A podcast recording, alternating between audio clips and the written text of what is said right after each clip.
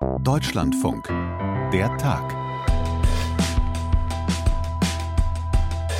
Putin will come to test us. And yes, we will have to resist. Putin will uns testen und ja, wir müssen Widerstand leisten. So hat es Estlands Ministerpräsidentin Kaja Kallas im Europäischen Parlament gesagt, zwei Wochen nach Russlands Überfall auf die Ukraine.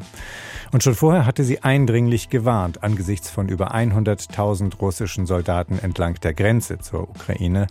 Andere haben da noch beschwichtigt, sie hat gehandelt, hat Unterstützung für Kiew gefordert und selbst Waffen geliefert. In stepping up European defense, we must find a consensus within the EU that sometimes the best way of achieving peace is the willingness to use military strength. Manchmal ist militärische Stärke der beste Weg, um Frieden zu erreichen. Nach dieser Überzeugung handelt Kaya Kallas bis heute. Übermorgen wird sich bei den Wahlen in Estland zeigen und entscheiden, ob sie Ministerpräsidentin bleiben kann. Was die Menschen im Land gerade so umtreibt, das erzählt uns gleich mein Kollege Peter Sawicki.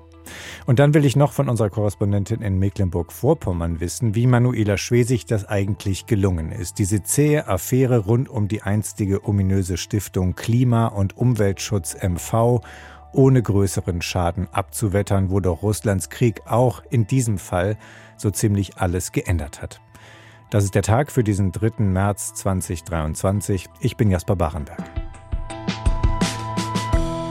Mit den anderen baltischen Staaten teilt Estland die Erinnerung an die sowjetische Besatzung, an Morde, also an Massendeportationen, an Unterdrückung. Mit Russland teilt Estland eine lange gemeinsame Grenze. Anders gesagt, in Estland ist der Krieg gegen die Ukraine näher als an manch anderen Orten in Europa. Zu den Parlamentswahlen ist mein Kollege Peter Sawicki nach Estland gefahren und jetzt erreichen wir ihn in Tallinn. Grüß dich, Peter. Hi. Hi, Jasper. Du hast dich umgetan im Land. Wie sehr ist denn der Krieg gegen die Ukraine in Estland zu spüren im Moment? Also beispielsweise ist zunächst einmal gesagt, die Ukraine sichtbar, präsent. Äh, allein schon, wenn man in Tallinn landet, da ist an einem der Flughafengebäude sofort die ukrainische äh, Flagge zu sehen. Die ukrainischen Nationalfarben blau und gelb, die sind auch omnipräsent in der Stadt. Äh, mehrere Hochhäuser sind äh, regelmäßig abends und nachts blau und gelb angeleuchtet. Ähm, darüber hinaus ist es so, dass wenn man mit den Leuten über den Krieg spricht, dass man so die, die, den Eindruck hat, die, die Phase einer ganz großen Sorge, dieser unmittelbaren äh, Besorgnis, die ist vielleicht vorbei, weil der Krieg natürlich eben auch schon eine Weile dauert, aber das schwelt unter der Oberfläche schon noch nach wie vor bei vielen. Also so eine grundsätzliche Sorge, so ein gewisser Stresslevel, wie das ein Politiker mir gesagt hat, das ist da. Und dementsprechend ähm, ist das auch das Thema, auf das man hier politisch setzt. Also ähm, Sicherheit, nationale Sicherheit, ein sehr breiter Begriff, aber vor allem eben mit Blick auf Verteidigung des eigenen Landes, aber eben auch in Form der Unterstützung der Ukraine. Das ist das Hauptthema bei den Wahlen. Äh, nach außen hin, nach innen interessant auch. Das ist eine Entwicklung, die es es schon seit einigen Monaten gibt. Da gibt es zum Beispiel erstmals überhaupt äh, öffentliche Schutzräume äh, für den Fall, dass hier eben etwas Ähnliches passieren könnte. Die, die sind zum ersten Mal hier eingerichtet worden. Sirenen werden jetzt nach und nach installiert. Ich habe mir das vorhin von einem Vertreter des Zivilschutzes mal zeigen lassen. Äh, das sind dann eben ähm, Tunnel oder Unterführungen, so die äh, spezielle äh, Orte, die da ausgewiesen äh, worden sind. Insofern verschiedene Facetten äh, des Krieges, die man hier entweder sieht oder über die man dann, äh, die man erfährt, wenn man mit den Leuten spricht. Mhm, ich weiß auch, dass du unterwegs warst äh, über die Hauptstadt, über Tallinn hinaus. Du bist äh, nach Narva gefahren und wer sich das anguckt auf der Karte, der sieht gleich, das ist ja quasi eine Grenzstadt an der Grenze zu Russland. Was hast du dort für Eindrücke sammeln können? Das ist zunächst einmal bemerkenswert ähm, in dem Sinne, weil ja Russland da in Sichtweite ist. Äh, an einigen Stellen sogar wortwörtlich einen Steinwurf entfernt. Also muss ich das vorstellen, das sind sozusagen zwei Partnerstädte, die sich da gegenüber ähm, stehen. Die estnische Stadt Narva, die drittgrößte Stadt Estlands und dann Ivangorod auf der anderen Seite des Flusses, der auch Narva heißt, also dieser Grenzfluss, der diese beiden Städte und eben diese beiden Länder ja, wenn man so will, die beiden Systeme auch trennt äh, mittlerweile. Da gibt es auch zwei mittelalterliche Festungen, die auch sich gegenüberstehen auf beiden Seiten jeweils. Und dazwischen gibt es dann eine große Brücke, zum Beispiel dann für Verkehr, für Fußgänger, wo es natürlich nicht mehr allzu viel Grenzverkehr gibt, weil das auch durch die Sanktionen sehr stark eingeschränkt ist, durch die äh, sehr restriktive Vergabe von Visa mittlerweile. Es gibt, es gibt so gut wie keine Visa mehr, die Estland an Russen verteilt oder glaube ich gar keine mehr. Und ähm, das ist auch interessant, wenn man da joggen geht äh, auf der estnischen Seite oder spazieren geht. Es gibt da so eine Promenade, wo man kilometerweit hin und her gehen oder laufen kann und immer mit Russland in Sichtweite. Man sieht da teilweise, glaube ich, sogar auch äh, Grenzposten, Grenzsoldaten auf der anderen Seite. Also das ist per se schon irgendwie eine spezielle Atmosphäre. Naja, und die Stadt selber, die ist eben russisch geprägt. 95 Prozent der Menschen dort sprechen Russisch im Alltag. Viele sprechen auch gar kein Estnisch. Äh, es gibt ca. 300.000 russischstämmige, ethnisch äh, russische Menschen in Estland.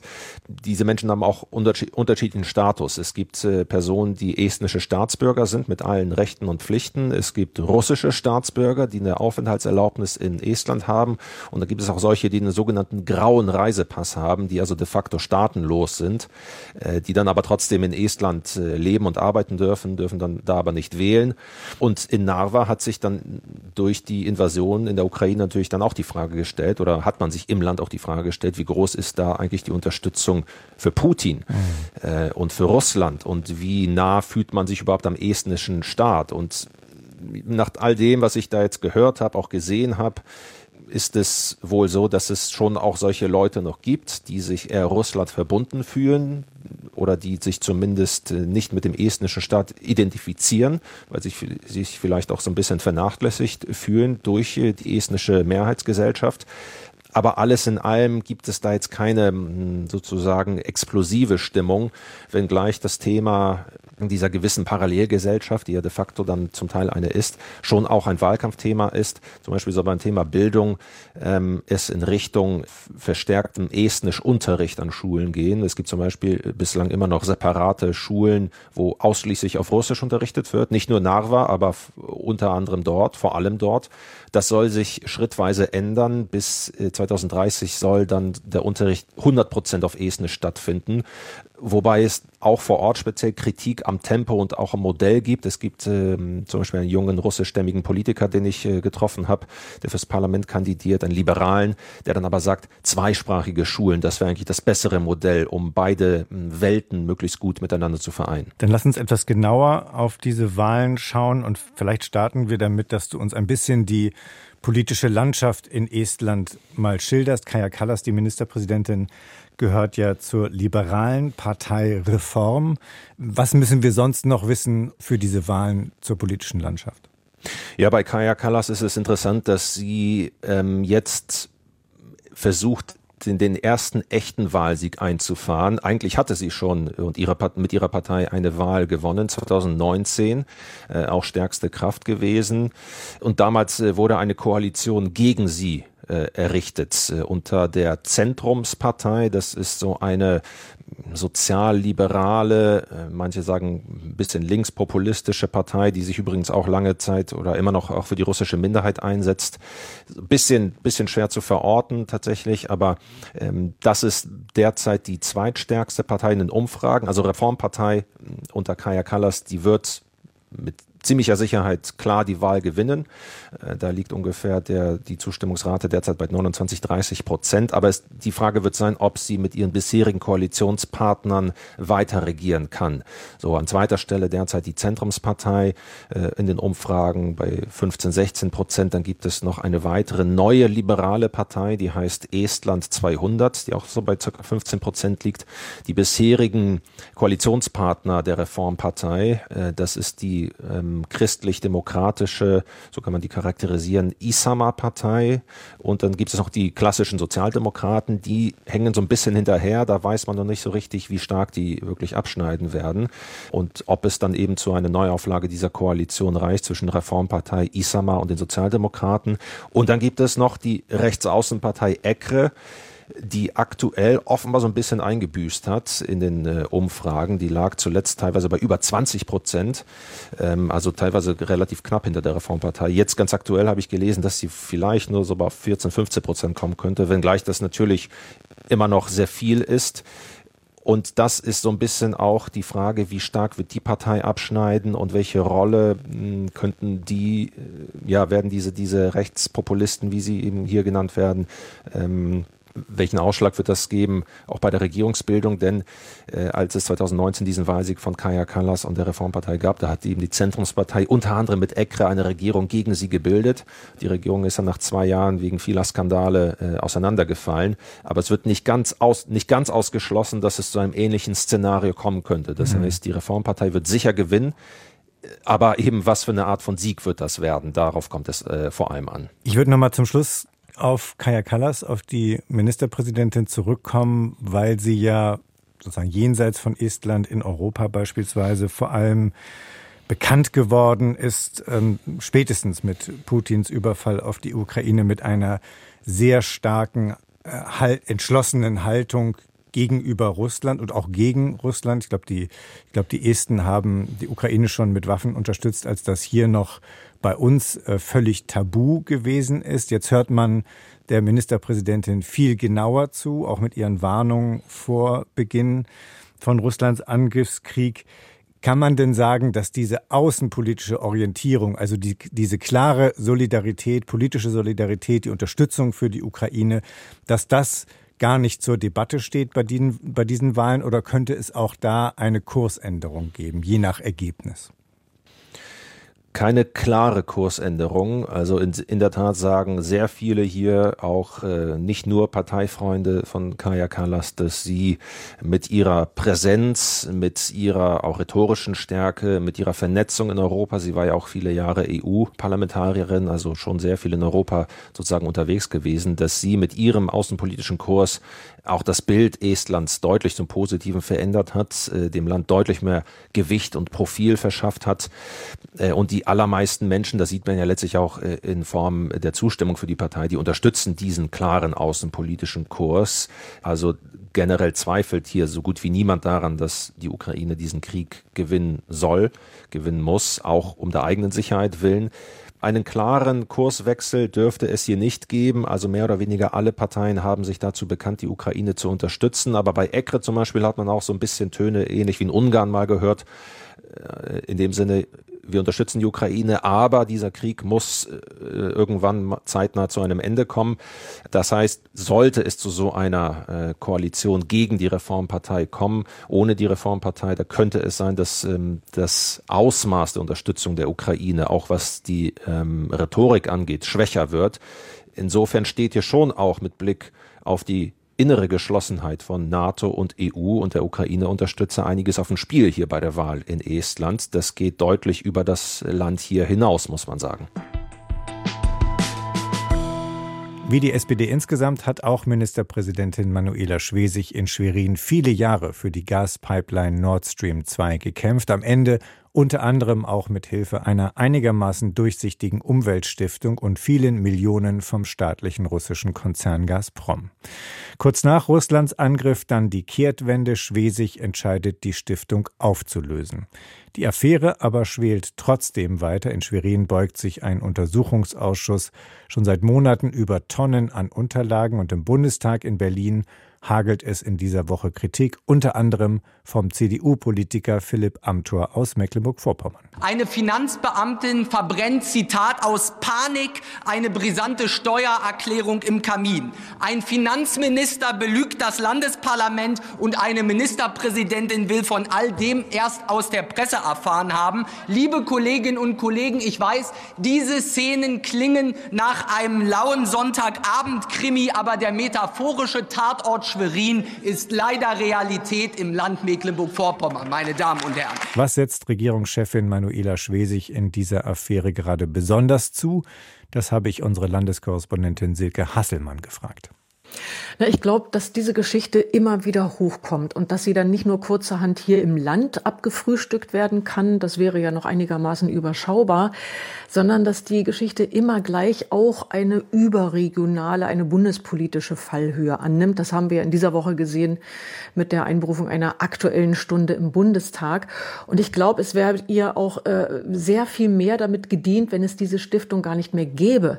Das würde ja Fragen nach dem Entstehen und einer möglichen Einflussnahme Moskaus nicht überflüssig machen, aber sie könnte den Leuten draußen eher verdeutlichen, dass sie mittlerweile einen maximal möglichen Abstand zwischen sich und all dem aufgebaut hat, was mit dem internationalen Konsortium Nord Stream 2 AG zu tun hat, vor allem mit dem Hauptgesellschafter Gazprom, ein russischer staatlicher Energiekonzern, folglich mit dem Kreml und letztlich mit Präsident Putin.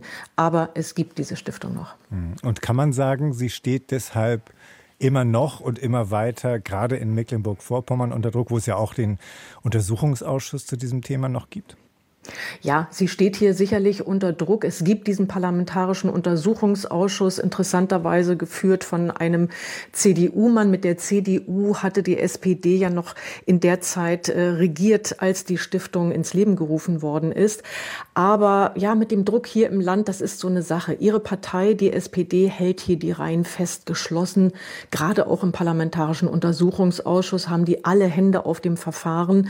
Da hat äh, gerade erst das Landesverfassungs Bundesgericht eine Klage der Oppositionsfraktionen zurückgewiesen. Die hatten sich darüber beschwert, dass die mittlerweile rot-rote Mehrheit einen größeren Ausschuss verhindert hat. Die wollten, dass da mehr Mitglieder ähm, Einzug finden, aber es bleibt bei neun Ausschussmitgliedern und die Mehrheitsverhältnisse haben zur Folge, dass fünf von ihnen von SPD und Linken gestellt werden und die vier Oppositionsfraktionen dürfen nur je einen Abgeordneten schicken mit entsprechend schlank ausgerüsteten Mitarbeiterstäben und die wühlen sich nun durch Tonnen von Akten und Daten, ähm, da kann man natürlich äh, wirklich vermuten, dass die SPD sich das äh, strategisch gut überlegt hat.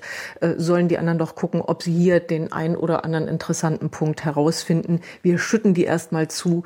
Ähm, das ist sicherlich so eine Strategie. Da hat die SPD die Hand drauf. Mhm. Und wenn ich es richtig mitbekommen habe in den vergangenen Monaten, hat dieser Untersuchungsausschuss sagen wir mal, nichts zutage fördern können bisher, was wirklich enorm brisant für Manuela Schwesig politisch gefährlich werden könnte.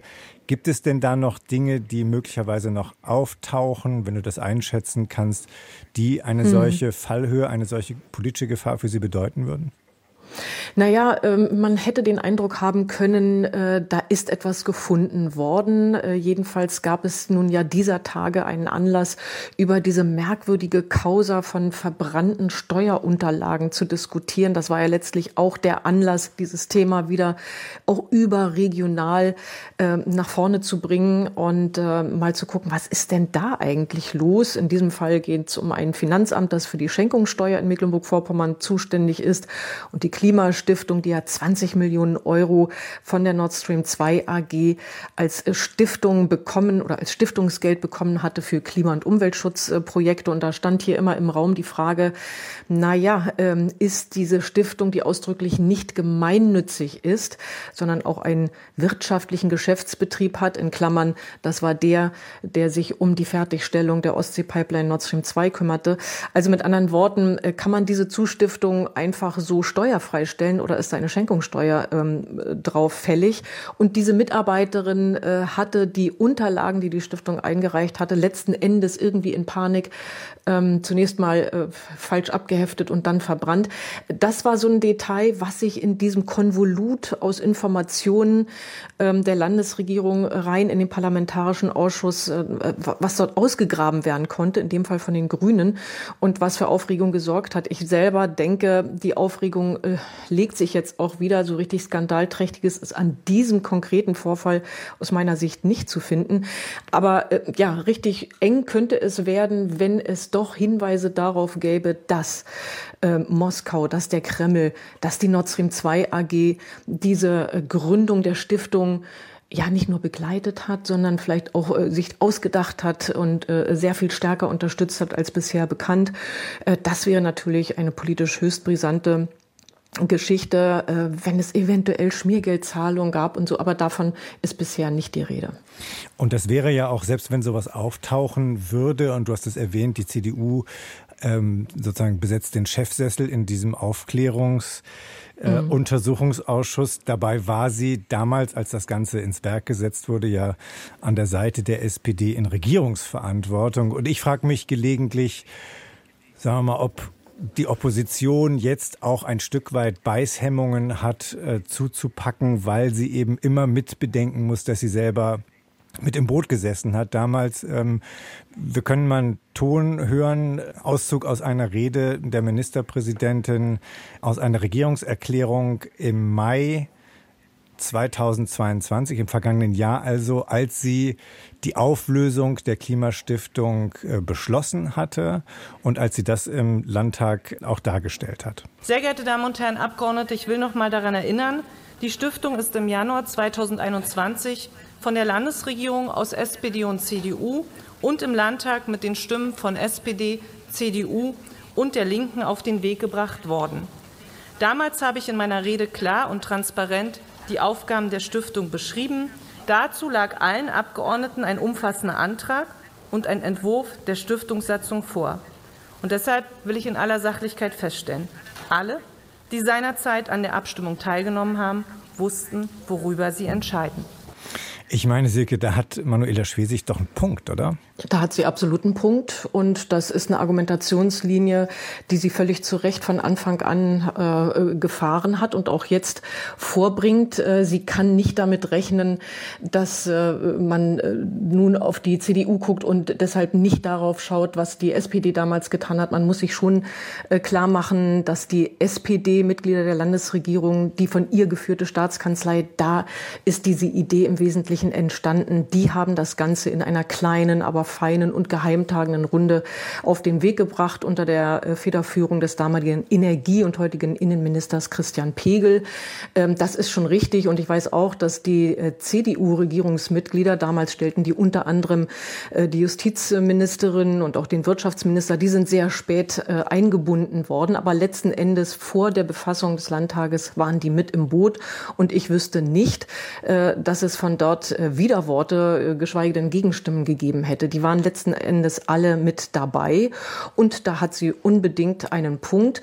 Der Ausschussvorsitzende sagt mir, na ja, ähm, Sie haben den Fehler dann doch auch recht schnell äh, ja, bemerkt, spätestens nach dem Überfall Russlands auf die Ukraine und äh, stehen auch dazu. Und sie werden auch in diesem Ausschuss äh, alles tun, um möglicherweise oder mögliche Verstrickungen, äh, die es in den eigenen Reihen gegeben hatte oder so, äh, das soll alles mit aufgeklärt werden und sehr transparent gemacht werden.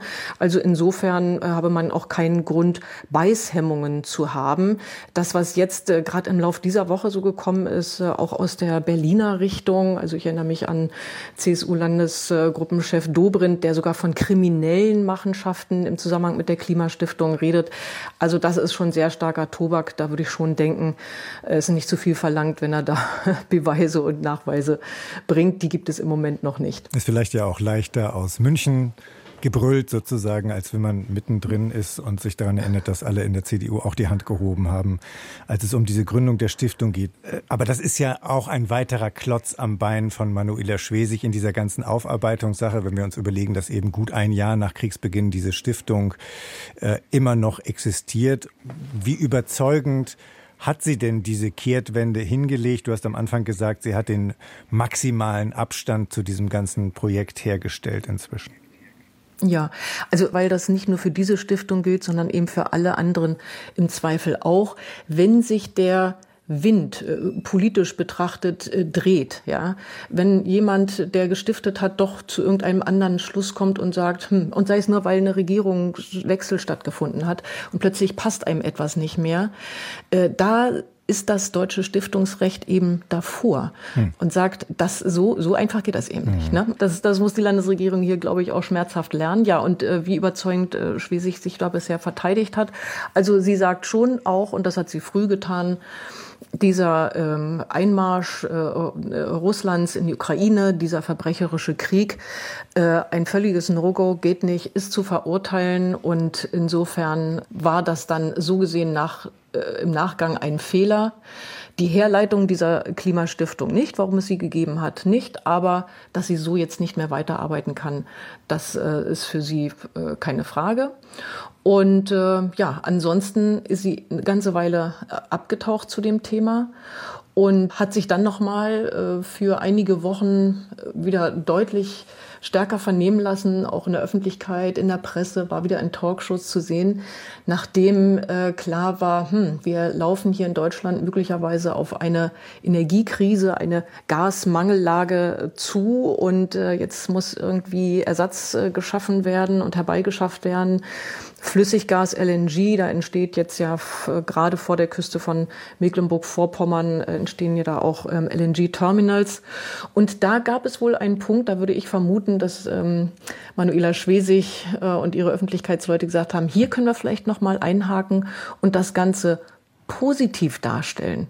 Und das führt mich zur letzten Frage weil man sich ja schon überlegt, wie kann das eigentlich sein, wenn man sich das alles nochmal vor Augen führt, wie das gelaufen ist mit dieser ja von Anfang an als dubios und als ominös eigentlich titulierten Stiftung, jetzt der Abwicklung und all dem, was da noch in der Luft hängt und noch nicht endgültig geklärt ist. Wie kann das eigentlich sein, dass die Manuela Schwesig das alles politisch einigermaßen überstanden hat? Mit dieser kleinen Pause, die sie sich gegeben hat und jetzt einer neuen äh, oder neuen Versuchen, das strategisch anders einzusortieren. Du würdest keine Wette drauf, äh, drauf äh, abschließen, dass sie das politisch irgendwann den Kopf kostet, oder? Naja, insofern äh, schwer zu sagen, weil ich auch nicht weiß, was in den Unterlagen, die dem Parlamentarischen Untersuchungsausschuss zugegangen sind oder die vielleicht noch kommen werden, ob es nicht da vielleicht doch äh, Hinweise gibt, die äh, deutlich schwerer ins Gewicht fallen als das, was wir da bisher äh, entnehmen konnten und lesen konnten. Ähm, das vorausgeschickt äh, würde ich sagen, nein, alles, was wir bisher wissen, reicht nicht. Da das, das, ich, ich würde nicht behaupten, dass das an Manuela Schwesig abprallt, um Gottes Willen, aber äh, da hat sie doch immer noch das Standing zu sagen, also ich weiß gar nicht, warum hier irgendjemand vielleicht über Rücktritt nachdenkt, ich jedenfalls nicht, äh, weil ich kann die Gründung der Stiftung äh, herleiten äh, und begründen. Und ich habe im Nachhinein schnell reagiert und bin jetzt äh, aus rechtlichen Gründen vielleicht daran gehindert, diese Stiftung so schnell wie möglich wieder loszuwerden. Aber die arbeitet auch längst gar nicht mehr mit äh, Russland äh, zusammen, in keinster Weise. Also ähm, mal gucken, was da aus dem Untersuchungsausschuss möglicherweise noch kommt. Das war der Tag für diesen 3. März 2023. Eine Empfehlung will ich gern noch loswerden für die aktuelle Folge unseres Podcasts Players hier im Deutschlandfunk. Da unterhält sich meine Kollegin Marina Schweizer mit der Afghanin Friba Rezai, die 2004 bei den Olympischen Spielen antrat und heute von ihrem Exil in Kanada aus dafür kämpft, dass Afghanistans Frauen nicht vergessen werden. Back in 90s, Taliban were suspended. In den 90er Jahren hat das IOC Taliban suspendiert und sie sind ausgeschlossen worden, wie es sich gehört. Jetzt bricht das IOC seine eigene Charta und seine eigenen Regeln zur Geschlechtergleichstellung. Das IOC ist gerade sehr nett zu den Taliban. IOC is very nice Seit die Taliban die Herrschaft an sich gerissen haben, gilt, Sport hat Frauen nicht freier gemacht, sondern inzwischen in Lebensgefahr gebracht. Mehr in der aktuellen Folge von Players aus unserer Sportredaktion. Ich bin Jasper Barenberg. Unterstützt hat mich heute Malte Hennig und Tschüss.